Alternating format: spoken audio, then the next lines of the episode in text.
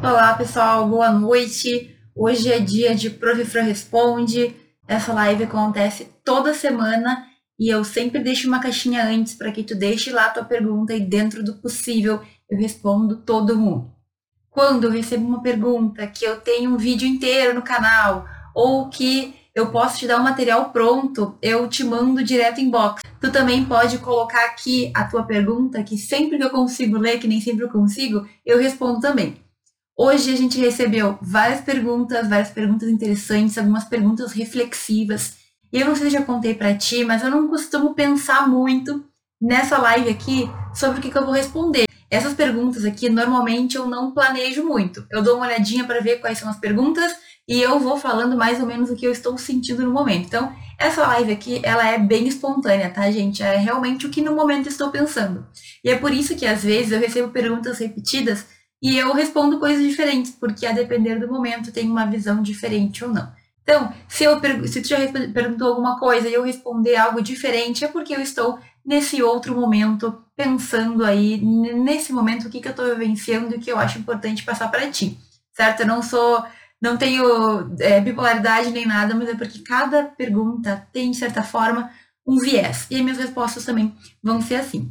Certo, gente? Olha só, a gente recebeu várias perguntas. Eu vou começar por algumas bem filosóficas, como eu estava falando. Tem algumas aqui que são, assim, de uma complexidade maior, mas eu adoro essas questões filosóficas e é por elas que a gente vai começar. E uma delas é a seguinte, olha. Como seguir adiante sem o apoio dos outros? E essa pergunta, gente, quando eu li ela rapidinho, eu fiquei pensando assim, nossa, essa é uma situação que muitos de nós vivemos em vários âmbitos da nossa vida, né? Eu já tive aqui vários alunos que me disseram que, por exemplo, não recebem apoio da família, ou não recebem apoio do companheiro, da companheira, ou que são que as pessoas meio que tiram sarro dizendo que ah, tu nunca vai conseguir, ou tu nunca vai ser um bom jurista, tu nunca vai passar na prova da OAB. E assim, infelizmente, gente, isso é muito comum de acontecer.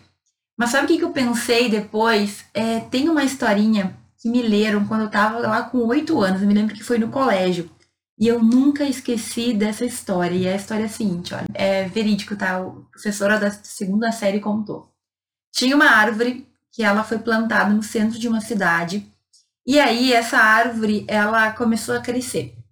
E ela começou a crescer, a crescer, a crescer, assim, sem ter nenhum lado. E depois de um tempo vieram os homens, eu acho que deviam ser da prefeitura, e podaram a árvore certo?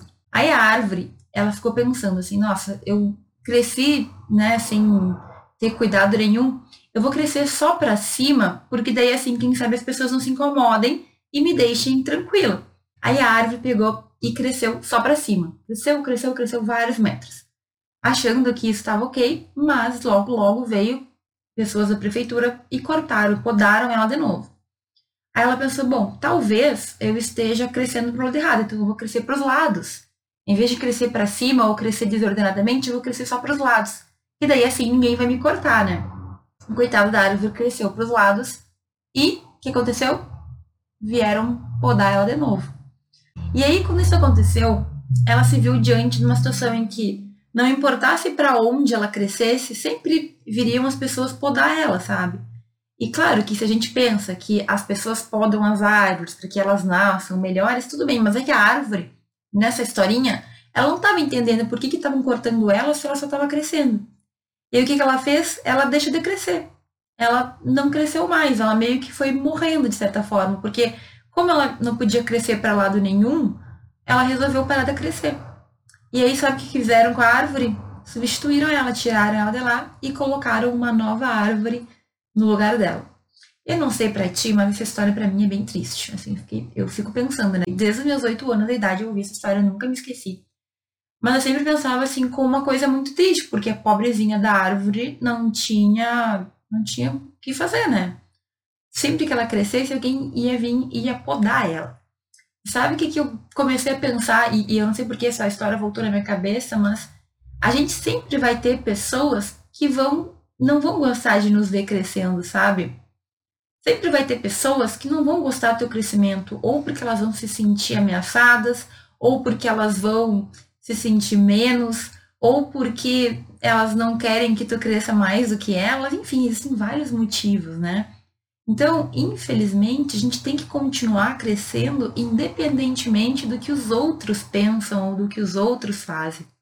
Sempre que a gente decidir crescer, de certa forma, a gente vai ter que abrir mão de algumas coisas, certo? E às vezes pode ser de amizades que não te auxiliam, às vezes pode ser de pessoas tóxicas que não querem te ver bem ou que não entendem o porquê que tu está fazendo o que tu está fazendo. E a verdade é que a gente tem que encontrar na gente a força para continuar crescendo mesmo que aconteçam algumas adversidades. Então, assim, a gente sempre vai ter pessoas que vão nos podar de certa forma. E sempre que tu for fazer algo diferente, isso pode acontecer. Sempre que tu crescer e de certa forma incomodar outras pessoas, isso pode te trazer prejuízo. Isso pode fazer com que, ah, enfim, tu acabe é, muitas vezes sozinho. Só que a gente não pode acabar que nem aquela árvore. Aquela árvore, ela simplesmente decidiu morrer e não crescer mais, já que sempre haveria alguém para podar ela. Então, assim, ó, não se apoia tanto nas outras pessoas. Busca encontrar aquilo que te faça bem. Busca encontrar aquela força que tu precisa para crescer, sabe? Assim, qualquer coisa diferente que tu for fazer, se tu for fazer alguma coisa diferente no direito, por exemplo, muitas pessoas vão te criticar então, faz parte, mas você tem que tomar as decisões. Será que isso vale a pena para mim? E o quanto eu quero? Então, se tu quer fazer a faculdade de direito, se tu quer seguir no direito, se tu quer ser alguém, sei lá, ter um desejo de, de ter uma carreira, de fazer tal coisa, de seguir um caminho, vai com base em ti mesmo. É claro que quando a gente não tem apoio das pessoas que estão ao nosso redor, é doída, né? E é mais difícil. Mas muitas pessoas conseguiram chegar aonde quiseram mesmo sem ter o apoio dos outros. Por quê? Porque elas se basearam nelas mesmas. Então, eu acho que a dica aqui, a ideia aqui, é que a gente tem que ser a nossa própria fortaleza, a gente tem que se fortalecer. Nem sempre serão dias bons, nem sempre serão dias felizes, mas se tu conseguir ter a força interna de te manter focado no teu objetivo, tenha certeza que tu vai conseguir. Na verdade, tu tem que ter fé em ti mesmo. Sem acreditar que tu vai conseguir fazer aquilo com base no que tu deseja, com base na fé em ti mesmo. Não, eu quero fazer direito, é um sonho que eu tenho, eu quero passar na OAB, ou eu quero ser juiz, ou promotor, ou não importa o que tu deseja. Se tu acreditar em ti, tu vai seguir. E assim, que nem aquela árvorezinha, muita gente vai tentar te podar.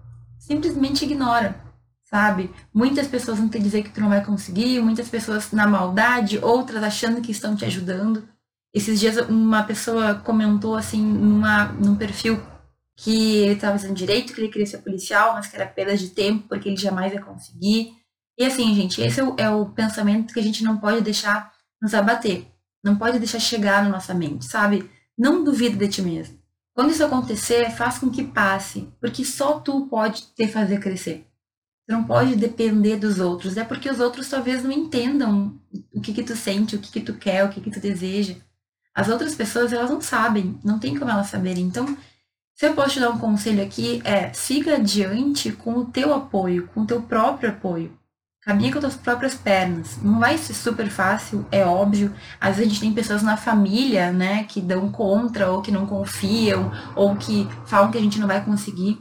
Nesses casos, tem que ouvir e deixar isso embora. Acredita em ti, mantenha a tua fé, porque é tu que tem que conhecer o teu caminho e é tu que vai traçar o teu caminho. E assim, tem uma coisa que tu pode fazer também, é, isso é uma coisa que eu faço, é assistir vídeos no YouTube de pessoas que conseguiram, sabe, se construir sozinhos, histórias de sucesso. Tem pessoas no direito mesmo, e eu já fiz um vídeo sobre isso, não me lembro quando, acho que é um vídeo que é o Não Duvide de Você, ou Confie em Você. Mas muitas pessoas no direito, pessoas reconhecidas, pessoas que estão nos tribunais, nas cortes superiores, saíram do nada e conseguiram se construir certo? Então, assim, tem, tu tem todas as condições de chegar onde tu quer, tu tem todas as condições de fazer o que tu deseja, mas confia e vai. Independentemente dos demais, tu tem que pensar em ti mesmo, certo? Sempre vai ter alguém para te podar, mas tu não pode deixar que isso te faça morrer, não. Não perde tua energia vital. Continua lutando, continua crescendo, que um momento isso vai te trazer o resultado que tu deseja. Ok?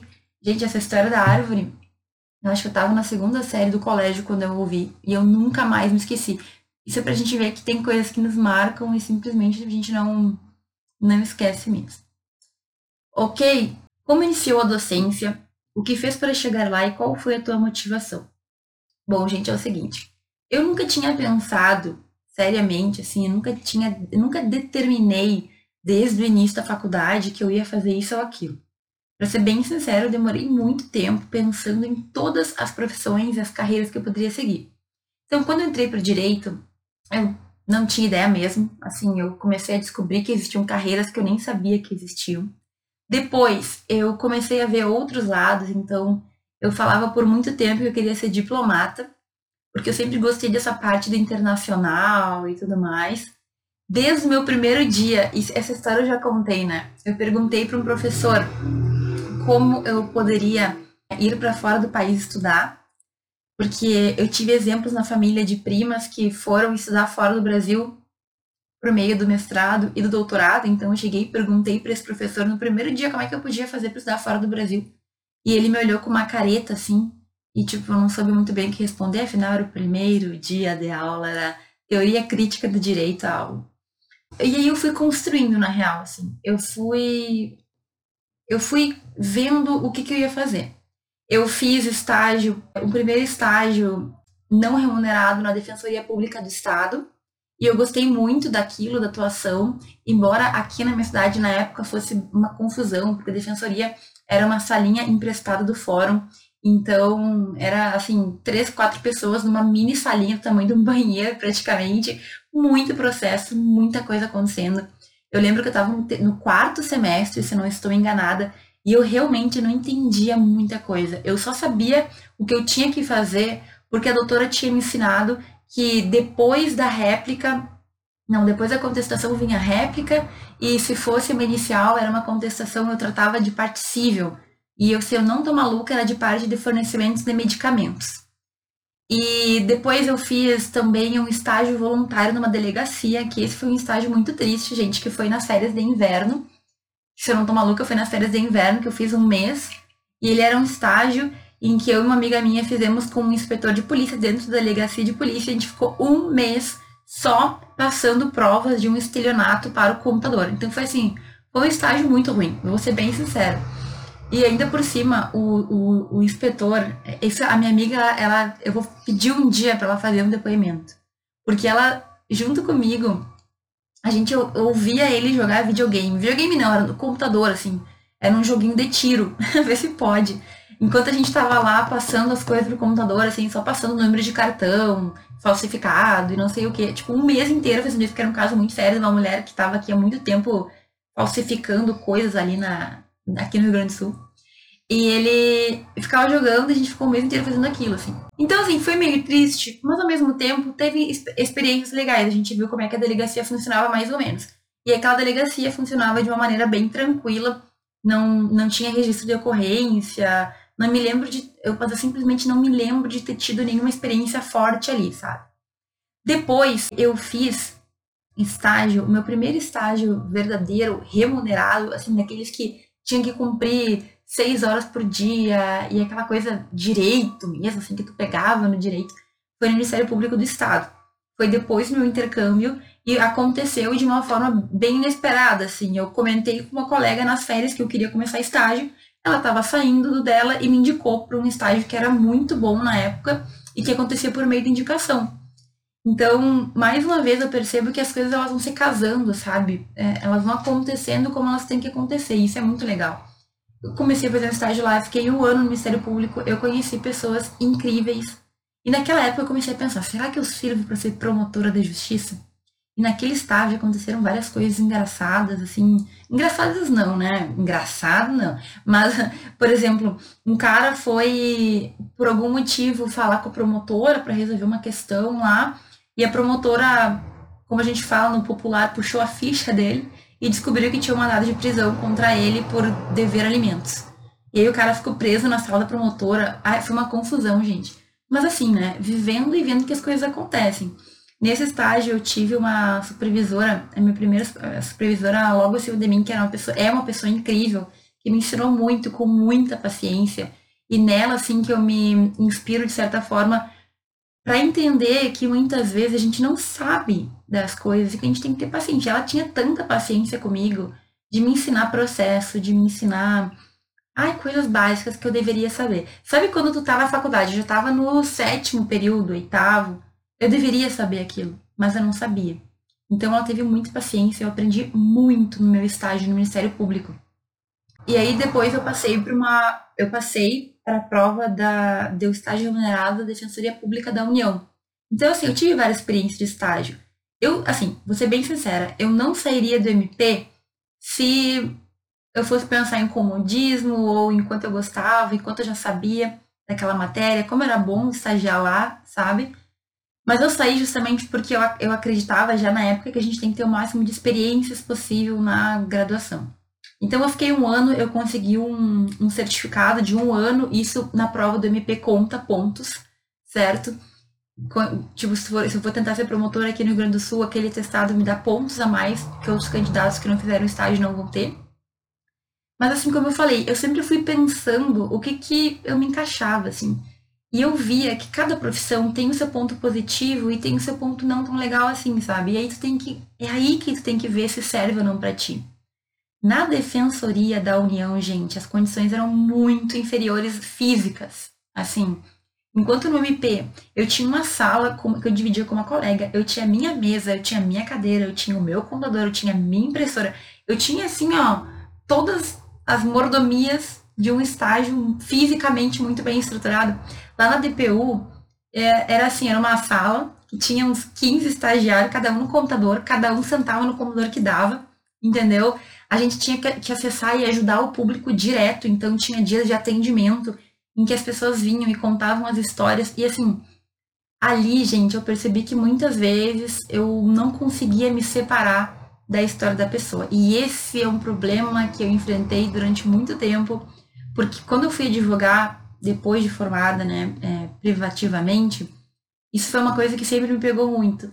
Ou seja, eu sou uma pessoa que eu não consigo me desvincular dos problemas das pessoas. Tanto é que lá na Defensoria Pública, chegou uma época que o guarda, quando tinha que chamar alguém, um estagiário, para falar com uma pessoa, ele chamava minha colega e falava: não chama a Fran, porque ele via que eu ficava muito chateada com as, com as coisas que estavam acontecendo. Isso, gente, é uma coisa, é uma característica que eu, eu poderia, assim como tu também pode, uh, construir. Conseguir se afastar das histórias, porque nos faz muito mal. Mas tudo isso me fez perceber que eu tenho características que talvez não se adequem a essas profissões, entendeu? Então, talvez para mim, estar na linha de frente, defendendo pessoas que realmente precisam, que eu realmente acredito mas que nem sempre vão conseguir ganhar o direito delas, é uma coisa que me prejudicava muito. A gente tem que saber perceber o que, que o nosso perfil nos permite ou não. Então, como eu disse, se eu quisesse, eu acredito que eu conseguiria, sim, aprender a ser mais afastada, a me afastar mais do problema das pessoas. Mas, enfim, eu não precisei, quando eu me, quando eu, eu comecei a pesquisa, eu já estava nos estágios e na pesquisa ao mesmo tempo. Na pesquisa, eu percebi que eu podia ter esse contato ao mesmo tempo que eu não tinha, porque eu resolvia problemas, mas sem ter o contato direto com uma pessoa, certo? Até eu cheguei a pensar uma época em fazer concurso para advocacia do Estado, porque eu pensava assim, ah, na advocacia do Estado, se o Estado perder, ninguém vai chorar para mim e eu não vou ficar chateada. Pensava eu, né? Só que o problema é que a advocacia do Estado, tu também tem que ter um posicionamento, assim como todas as carreiras. E aí, por exemplo, se eu fosse advogar no Estado, muitas vezes eu teria que negar muitos direitos para as pessoas e nem sempre eu estaria de acordo com isso. Então, enfim, gente, está, tá ficando bem, bem extensa essa resposta, mas é o seguinte, a gente tem que observar o que, que a gente se dá bem. E daí, quando eu comecei o mestrado, que comecei com pesquisa, que eu fiz docência orientada, que eu tive mais contato com pessoas em sala de aula, que eu orientava alguns alunos, eu percebi que ali eu conseguia ajudar pessoas, mas sem que fosse uma coisa assim, é, a vida delas não estava dependendo de um processo, sabe? Porque o problema, do, ao meu ver, da advocacia é que tu nunca sabe o que tu vai conseguir. Tu pode fazer o teu melhor e muitas vezes tu não vai conseguir o resultado que tu deseja. Por mais que tu tenha razão ou por mais que a pessoa tenha razão. Entende? Então tu tem que ter perfil para lidar com isso. Por isso que eu acho que advogar é, é sim uma profissão para pessoas que têm uma força assim e, e, são muito valentes, porque tu tem que brigar até o fim. Tu não pode desmorecer, por nada, tu tem que ir lá e ir até o fim. E às vezes tu não vai conseguir, tu tem que levantar a cabeça e buscar ver o que tu pode fazer e tudo mais. E, e assim, sinceramente, eu acho que para mim não é muito a minha área, entendeu? Eu percebo que quando eu vejo que as pessoas não conseguiram, que uma injustiça aconteceu, aquilo me incomoda muito. Então, na docência, eu consegui encontrar uma maneira de eu trabalhar com o direito, de eu lidar com questões que eu gosto e de ajudar pessoas sem que assim a vida delas simplesmente esteja totalmente nas minhas mãos. As pessoas caminham por si. Eu meio que pego na mãozinha e vou puxando como professora, mas assim, se a pessoa não quiser mais, ela solta minha mão e vai embora, entendeu? E na sala de aula que eu percebia, quando eu comecei no mestrado já, na docência orientada, o que, que é isso? É, eu junto com o meu orientador estava em sala de aula.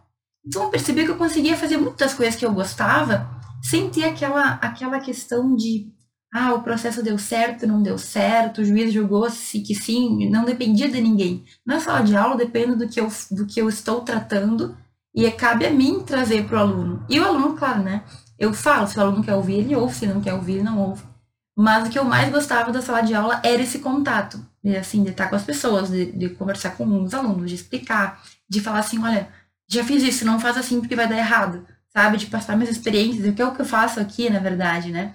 Então, foi tudo uma construção que foi acontecendo, mas, assim, é algo, é algo que eu, foi construído. E é por isso que eu falo tanto que a gente tem que ter experiência.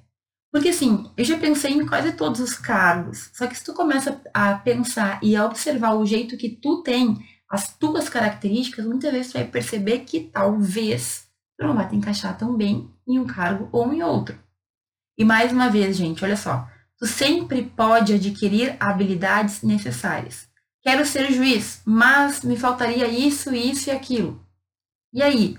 Gente, tu pode, tu pode conseguir aquela habilidade, tu pode adquirir aquela característica, se é o que tu quer, entende? Mas tu tem que querer adquirir. Então, eu já vi muita gente falar, ninguém nasceu para ser juiz, ninguém nasceu para ser promotor, as pessoas se constroem, certo? Mas, ao meu ver, tu tem que já ir percebendo isso desde a faculdade. É por isso que lá no meu estágio do MP eu percebia coisas que eu achava legais, né? E outras que eu não gostava muito, não, certo? Da mesma forma, lá no, na DPU, da mesma forma na Defensoria Pública de Estado, da mesma forma na delegacia. A gente tem que ir tateando para ver aonde que a gente se encaixa melhor. Só que assim, tudo isso é uma questão de tempo também. É uma questão de tu provar aqui, ver se gosta ou não, tu provar ali, ver se gosta ou não. Se tu, por exemplo, quer provar um pouco da docência, na graduação tu pode buscar monitorias. Eu sei que não é toda faculdade que tem, eu sei que nem sempre é tão simples de fazer, mas é um jeito que tu tem de sentir um gostinho, né, de como é ser professor. Claro que quando a gente é professor de verdade, que a gente é responsável por uma turma, as coisas mudam de figura.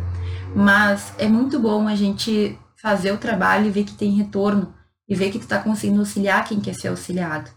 Enfim, todos os cargos jurídicos, eles vão ter os seus prós e os seus contras, e tu vai ter que, de certa forma, adequar o teu perfil. Se tu quer, tu também pode modificar. Esses dias eu postei um vídeo que algumas pessoas não entenderam direito, falando que às vezes a gente tem aptidões, aptidões naturais para algumas coisas, mas eu realmente acredito que qualquer coisa que tu quer aprender, se tu quiser, tu vai lá e tu aprende, certo? Então, ninguém nasceu para isso ou para aquilo mas tu pode precisar de algumas características e pode, de certa forma, também ter que uh, poder, tu pode aproveitar algumas que tu nasceu, que tu tem uma aptidão natural. Entende o que eu quero dizer? Então, a gente não pode achar que, ai, eu sou assim e não posso fazer tal coisa. Não, tu pode, se tu quiser, tu pode, tu pode ir pro lado que tu quiser. Mas, o que é importante? É tu ver para que que tu serve, é tu entender o que que o teu perfil se adequa melhor. E aí, gente, assim, não tem coisa melhor do que tu fazer algo que tu goste. Então, só para fazer um rápido comentário, eu estou entregando o meu close friends sobre artigos científicos todos os dias. Então, todos os dias é muita coisa que eu faço no celular e mando, né, nos stories para os amigos, dos close friends, né? O pessoal que quer aprender a fazer artigo científico. E eu fico de três a quatro horas fazendo isso todos os dias. Mas assim, quando tu faz algo que tu gosta, quando tu faz algo que tu entende, quando tu faz algo que tu é, que sabe, que tu vê que é interessante, que tá ajudando as outras pessoas, tu é mais feliz, entendeu? Então, eu gostava muito de fazer o processo, por exemplo, quando eu era advogada. Mas me dava um dó de saber que tinha muita gente envolvida, tinha pessoas que estavam sofrendo por causa daquilo. E que por mais que eu fizesse o meu melhor, talvez eu não conseguisse resolver o problema daquelas pessoas. Entende? Então, a gente tem que buscar encontrar aquilo que a gente gosta. Nenhum trabalho é 100% felicidade. Isso não existe, ok? Mas tem que ser 85 pelo menos por cento de coisa que tu gosta de fazer.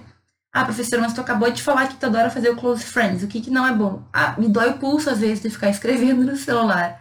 Mas tu entende que é muito pouco perto do resto. Então, o que a gente tem que fazer na faculdade é buscar esse nosso caminho. Professora, não tenho ideia. Tudo bem, eu não tinha ideia também. Eu não sabia que eu ia ser professora. Eu tive que construir e no fim, gente, tudo vai se entrelaçando. Eu já falei várias vezes para vocês sobre um vídeo do Steve Jobs que ele fala sobre o fazer o que tu gosta, porque no final a gente fecha todos os nós. Isso é real, gente. A gente tem que ir testando e tateando. Olha, tudo que eu fiz na minha faculdade, tudo, exatamente tudo que deu certo, que deu errado, me serviu hoje para eu estar aqui te dizendo o que, que deu certo e o que, que deu errado. Só o fato de, se tem uma pessoa aqui que consegue refletir sobre a sua história, já valeu a pena, entendeu? Porque talvez é uma vida que esteja sendo modificada. Isso é muito incrível. Esse é o poder que a gente tem, né? É o poder do professor. Eu penso de verdade que professor, nós temos uma responsabilidade muito, muito, muito grande. Muito grande porque nós formamos as pessoas que estarão, que farão parte da justiça no Brasil. Nós já somos parte da justiça no Brasil. Se tu é estudante de direito hoje, tu faz parte do, já do nosso judiciário, do, do, do de todos os, os institutos que, que rodeiam o poder judiciário, da justiça de uma forma geral, do direito no Brasil, entende? E aí, a depender da forma como eu passe o conhecimento, como eu passe minha visão de mundo, eu posso ajudar a construir um bom jurista ou um jurista que tipo só se preocupa com outras coisas que não efetivamente a justiça, o direito correto, o respeito pelas leis, sabe? É, me incomoda muito as pessoas que acreditam que o direito não tem mais valor ou que tudo é dinheiro e não é assim. Esse é um problema que a gente tem, mas que, enfim, acho que pode ser modificado. E até tem uma pergunta aqui, gente, que eu vou passar para ela, porque eu acredito que eu consegui responder sobre a minha trajetória que é assim, ó. Na sua visão, qual é o papel do jurista na sociedade, né? Então, assim, eu tenho uma visão bastante, talvez até um pouco romântica demais.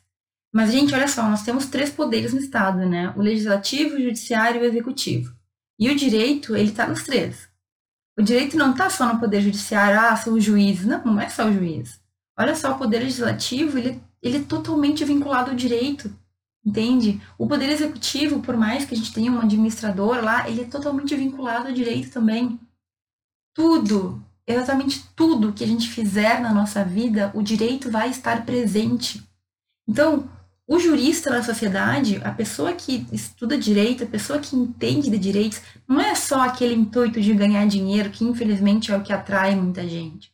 Nós temos o poder de mudar a sociedade, nós temos o poder de simplesmente sabe? É fazer com que as pessoas entendam que elas têm direitos, que elas têm deveres, que elas entendam que algumas coisas têm que ser feitas da maneira correta, que elas entendam que não é por nada que a gente tem um ordenamento jurídico, sabe? Ah, tem a lei ali, mas eu vou fazer como eu quero. Não, gente, as coisas estão organizadas de uma maneira, não é por nada.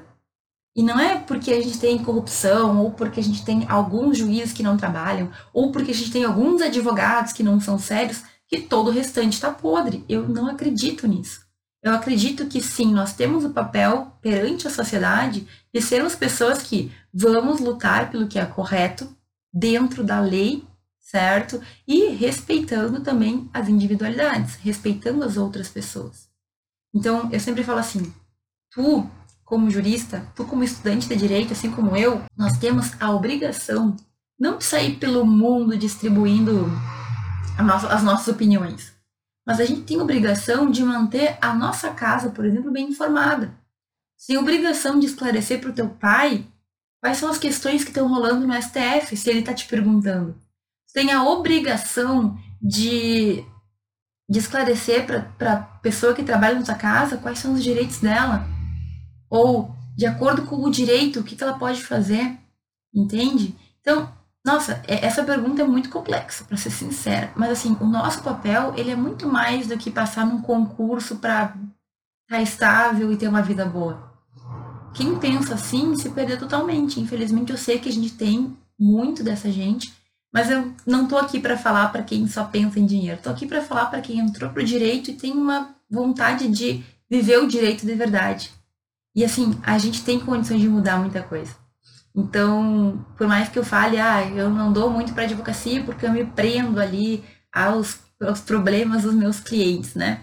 Mas quando tu consegue ganhar uma causa, tu também te sente muito recompensado, porque tu vê que não é que tudo tá errado, sabe?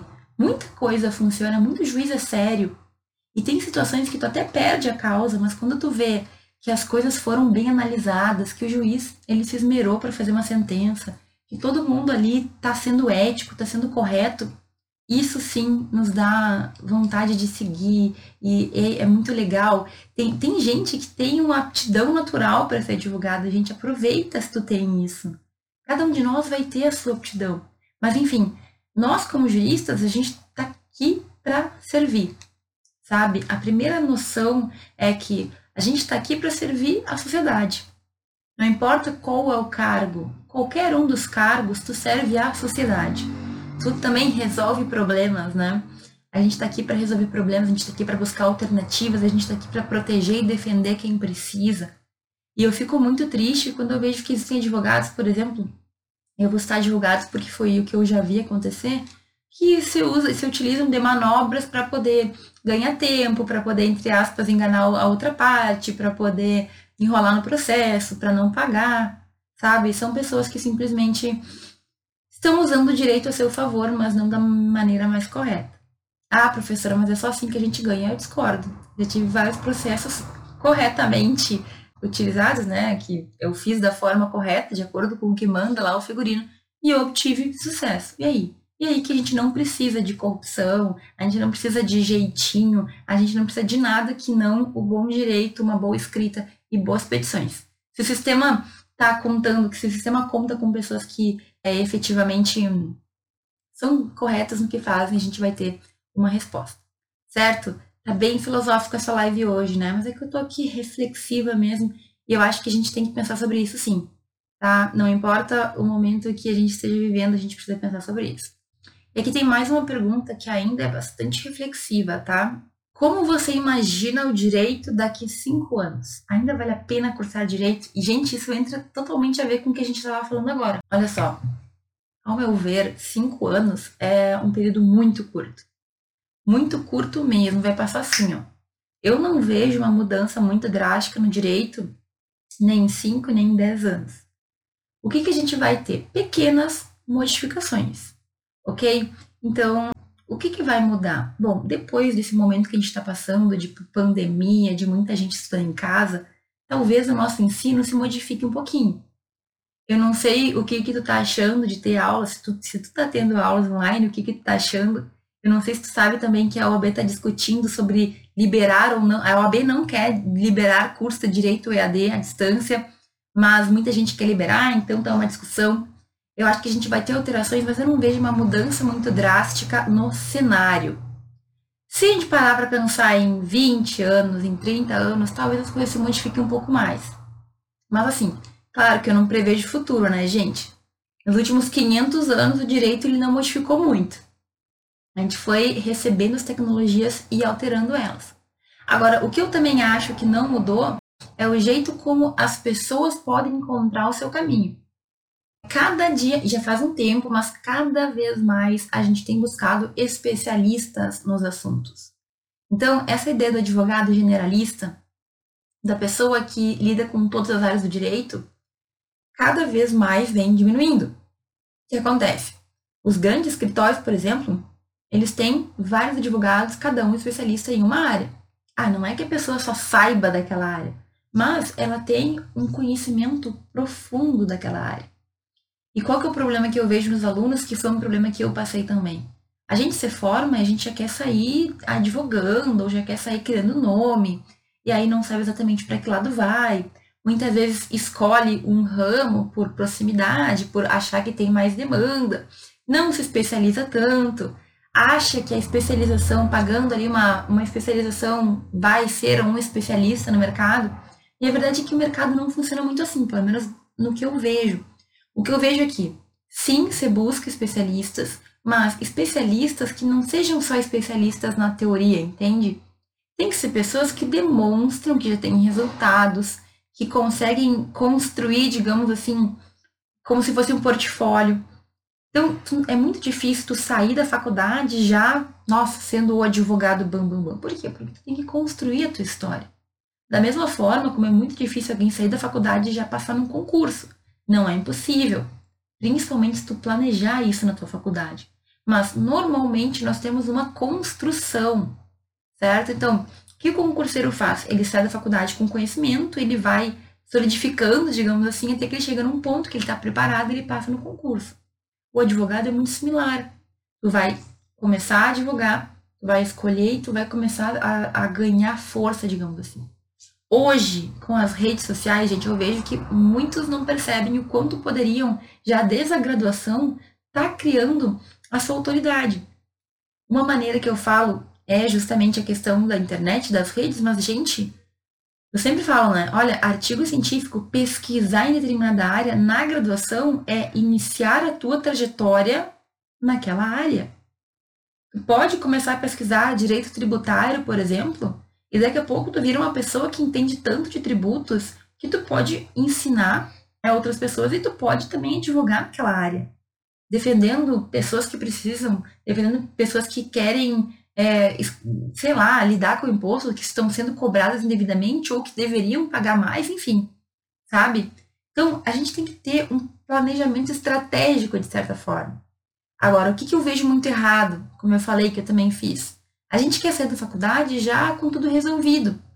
Ah, vou me formar e aí já vou estar no mercado, abalando, vou abrir um escritório e deu. E não é bem assim que eu vejo que acontece.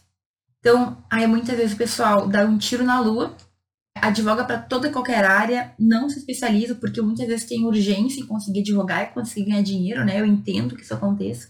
Só que daí, simplesmente também não foca em nada e não cresce em nada. Se tu focasse em uma área, tu poderia crescer, te aprofundar e virar uma referência naquela área. Mas a maioria de nós não tem paciência para plantar e esperar para colher, e muitos de nós também não temos possibilidade de fazer isso.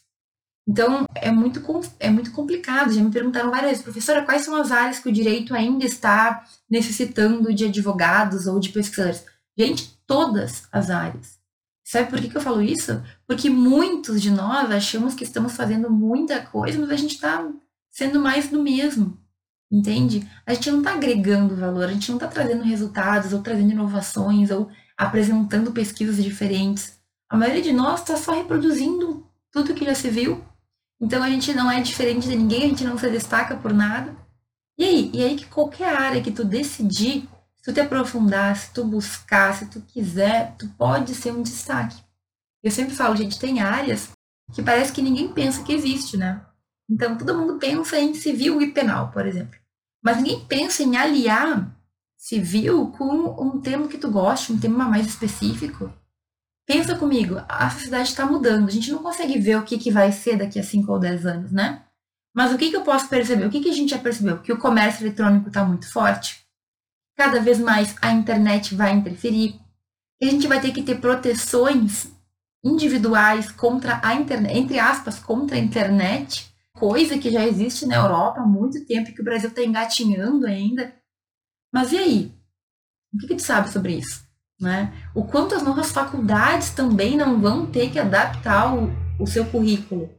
A gente sai generalista pra caramba da faculdade, e eu acredito que isso também é um erro da faculdade, sabe? A gente deveria. O que, que eu acho? O meu pensamento aqui, não sou ninguém, mas eu acredito que a gente deveria ter um curso mais focado em algumas áreas.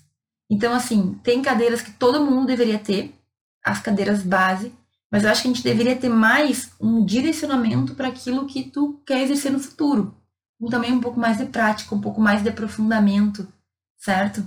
Por exemplo, a gente poderia ter aquelas cadeiras básicas de direito público, algumas obrigatórias também de direito privado, e depois cada um escolhe. Não, eu quero ir para a área da área crime, eu quero ir para a área civil, eu quero ir para a área trabalhista. E a gente aprofundaria muito, teria tipo uma pós dentro da faculdade para sair se sentindo seguro, Agora, mais uma vez, gente, a gente tem que buscar as experiências amplas, certo? A gente tem que ter prática, a gente tem que ter extensão, a gente tem que tentar levar o direito para fora da, da nossa faculdade, a gente tem que ter estágio, a gente tem que ter intercâmbio, tudo que tu puder fazer vão ser experiências que vão te fortalecer, certo? Não é só teoria, também não é só prática. Tem gente que acha que o estágio vai resolver a vida, não vai. Não é só o estágio também. No estágio tu vai ter a parte prática, mas se tu não tiver teoria, tu vai fracassar, entre aspas, no teu estágio. Então a gente tem que ter uma consciência. A gente tem que entender que está tudo interligado, que sim, existe muito lugar, que o Felipe está falando, que muita gente fala que a advocacia está saturada. De certa forma, para quem faz mais do mesmo, sempre está sempre no mesmo tema, talvez. Mas para para pensar o que, que a sociedade precisa. Qual que é o direito que as pessoas precisam? O que, que vai vir? O que, que daqui a pouco vão, vão precisar de especialistas para entender? É a internet? É a questão de meio ambiente? É a questão da relação entre países? O que, que é? O que, que a gente tem que estudar? Olha só o que tem acontecido no nosso mundo.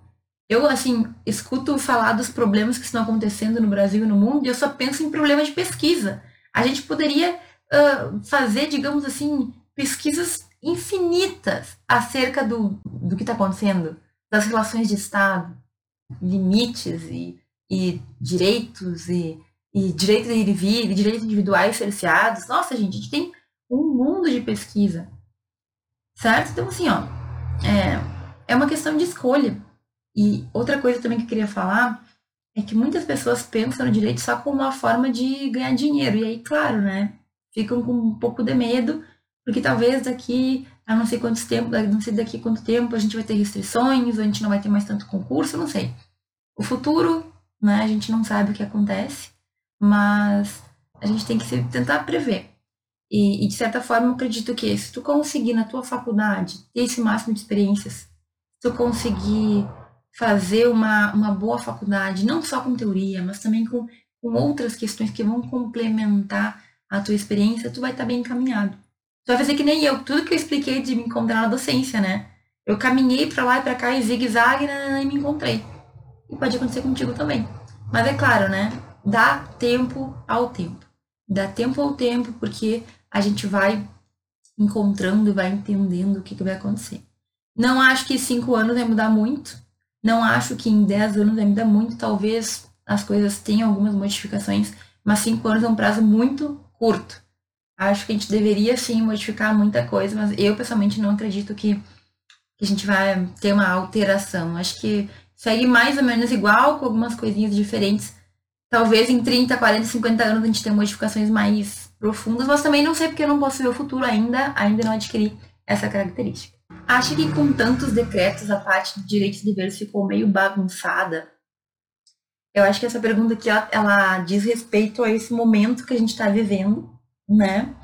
Em que nós temos decretos municipais, a gente tem decreto estadual, a gente tem decreto federal a gente tem uma confusão aí de direcionamentos, né? Então, com essa questão da pandemia, muita coisa está confusa e eu, eu concordo, eu acho que sim. Vamos ver, vamos ver, né? O nosso ordenamento ele tem toda essa previsão, principalmente em situações que a gente está vivendo de sociedade está, está com problemas sérios, então se decreta está, estados em que as coisas vão acontecer de uma forma diferente, em que a gente pode cortar algumas regras, em que direitos individuais podem ser tolhidos ou diminuídos, né, mitigados. Então, não, tudo que está acontecendo não está fora do direito. O direito prevê, ele prevê que é o município que tem que determinar, ele prevê que é o, é o governador que tem que determinar algumas coisas. Só que o que a gente está vendo é que existe uma falta de coordenação. E aí, por exemplo, na minha cidade aqui, na minha cidade, o prefeito decreta uma coisa num dia, aí dali dois, três dias decreta outra coisa. E o que eu estou percebendo é que as pessoas não estão tendo tempo suficiente para conseguir se adaptar às modificações. Por exemplo, eu não sei como é que está aí na tua cidade, mas na minha cidade determinou-se o fechamento do, do comércio, aí depois determinou-se que alguma, alguma parte do comércio não ia precisar fechar serviços essenciais, Aí depois determinou-se que poderiam abrir o comércio não essencial, mas com algumas condições. Aí logo depois determinou-se que não, não poderia abrir. Então eu entendo que, embora esteja tudo previsto dentro do direito, sim, a gente está vivendo um momento um pouco difícil. Por quê? Porque as pessoas têm direito, o, o governador, o prefeito, presidente tem direito de sim decretar, está dentro do direito, tem essa previsão no nosso ordenamento jurídico. Só que, com tudo isso acontecendo muito rápido e sem essa coordenação entre os governantes, a gente fica bem perdido mesmo. Que nem hoje a minha amiga me mandou dizendo que aqui agora na minha cidade é obrigatório usar máscara para sair de casa. E eu não sabia. E eu não estava usando máscara quando eu saí de casa. Mas foi uma coisa tão rápida que eu não tive, nem não tinha chegado, chegado até mim essa, essa informação, entende? Então, eu não sabia que eu tinha o dever porque não tinha chegado a informação até mim. O que eu acho também? A gente vai ter uma certa flexibilização. Tirando aquelas determinações, por exemplo, na Itália, gente, na Itália, o governo de lá determinou coisas muito severas em razão da situação deles e multas muito pesadas, e isso foi divulgado amplamente. Então, eu acredito que, apesar da gente é, ter toda essa confusão, as coisas vão se normalizar. Nós não estamos vivendo fora do direito, mas a confusão está, assim, existindo. E eu acho que o negócio é tu ficar, dentro do possível, tranquilo, tentar acompanhar as informações e lembrar que, assim, se saiu o decreto há uma hora atrás, é muito difícil todas as pessoas saberem do que aconteceu. Então, dá uma. Tenta tranquilizar um pouco, tenta ficar atento, mas também não enlouquece. Isso está dentro do direito, assim, essa previsão de todos esses decretos e tudo mais. Mas vamos com calma. Então, acredito que tudo vai ter que ser, de certa forma, absorvido.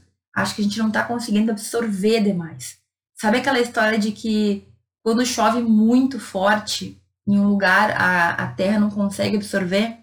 Não sei se já ouviu falar disso. Mas se chove muito, muito, muito forte, a água não consegue entrar. E é por isso que a gente tem essas enchentes em alguns lugares, claro que tem outras situações. Então, é um pouco disso que está acontecendo. Está chovendo tão forte legislação e determinações que a gente não está conseguindo absorver, né? Mas a gente vai ter que dar um jeito de, de certa forma, nem que seja aos poucos, ir assentando isso daí, porque tem muita coisa acontecendo. Mas assim, é não entrar em pânico, é tentar manter a calma, porque as coisas vão ter que se ajeitar. E eu confio que a gente vai, vai sair bem dessa. Ok, gente? Hoje foi uma live bem diferente, né? Reflexões totais. Eu espero que tu tenha aproveitado os meus pensamentos. Aí eu gosto muito de ficar refletindo online com vocês. E quinta-feira que vem nós temos de novo o Professor Responde. Eu espero que tu deixe as tuas perguntas na caixinha. Terça-feira nós temos a live de terça-feira em que a gente fala sobre temas importantes para o teu desenvolvimento e teu crescimento na faculdade. Eu agradeço muito quem assistiu essa live até aqui. Espero muito te ver ao vivo na terça-feira. E um grande beijo para todo mundo